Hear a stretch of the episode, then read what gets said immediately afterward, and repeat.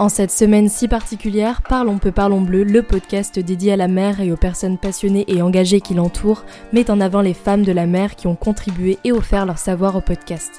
La journée du 8 mars est dédiée au mouvement de lutte pour les droits des femmes, l'égalité et la justice. Parlons peu, parlons bleu choisit d'y dédier une semaine, et encore, si on le pouvait, on en ferait tout un podcast. Chaque jour, découvrez un extrait de l'épisode avec chacune d'entre elles. Vous êtes prêts? Dans cet extrait, Agathe nous partage son expérience au Costa Rica, un pays réputé pour la mise en place des mesures de protection de l'environnement et notamment pour le développement poussé de l'écotourisme qui est désormais devenu une norme. Bonne écoute alors en fait, le Costa Rica, euh, dans les années 80, euh, ils ont vécu une, une, crise économique et ils ont décidé de faire de la reforestation. Ils avaient tout déforesté euh, pour faire de l'agriculture et ils ont décidé de tout de tout replanter. Et en replantant tout, bah, finalement, les oiseaux sont venus, les animaux sont venus et les touristes avec. ils se sont aperçus qu'ils avaient donc de l'or vert entre les mains et c'est en ça qu'ils ont décidé de, de tout miser sur l'écotourisme. Ils ont multiplié les, parcs nationaux, donc il y a euh, une grande partie du territoire qui est euh, protégé ou euh, voire même sanctuarisé. Il y a un très grand nombre d'écologes tout est fait un peu pour que l'impact du tourisme soit minimisé. il y a une grande implication de la part des politiques dans ce secteur.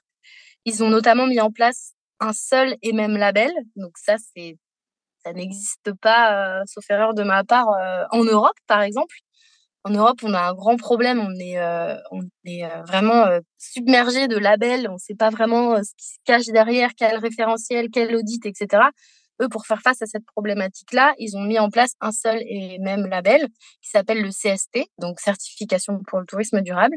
Il y a à peu près 200 critères à respecter et qui sont chaque année euh, audités. Donc, c'est le ministère du tourisme qui s'en occupe. Donc, c'est vraiment les pouvoirs publics qui se sont saisis de ça. Et en fait, c'est un véritable levier. Au départ, c'était vraiment les écologes un peu de luxe qui avaient ce label.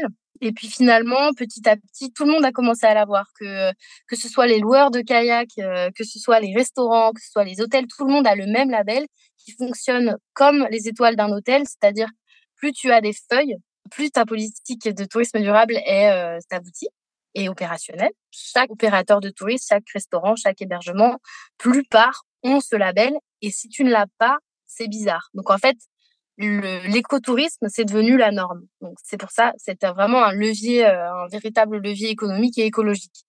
Après, on peut se poser la question de euh, la rentabilité de la nature. C'est une question euh, assez intéressante. moi, je me la pose très souvent. À partir de quand la nature doit être rentable? En tout cas, au Costa Rica, ça fonctionne comme ça. Si cet épisode t'a plu, n'hésite pas à le partager ou à en parler autour de toi. Et pour écouter l'épisode en entier, le lien est en description de cet extrait.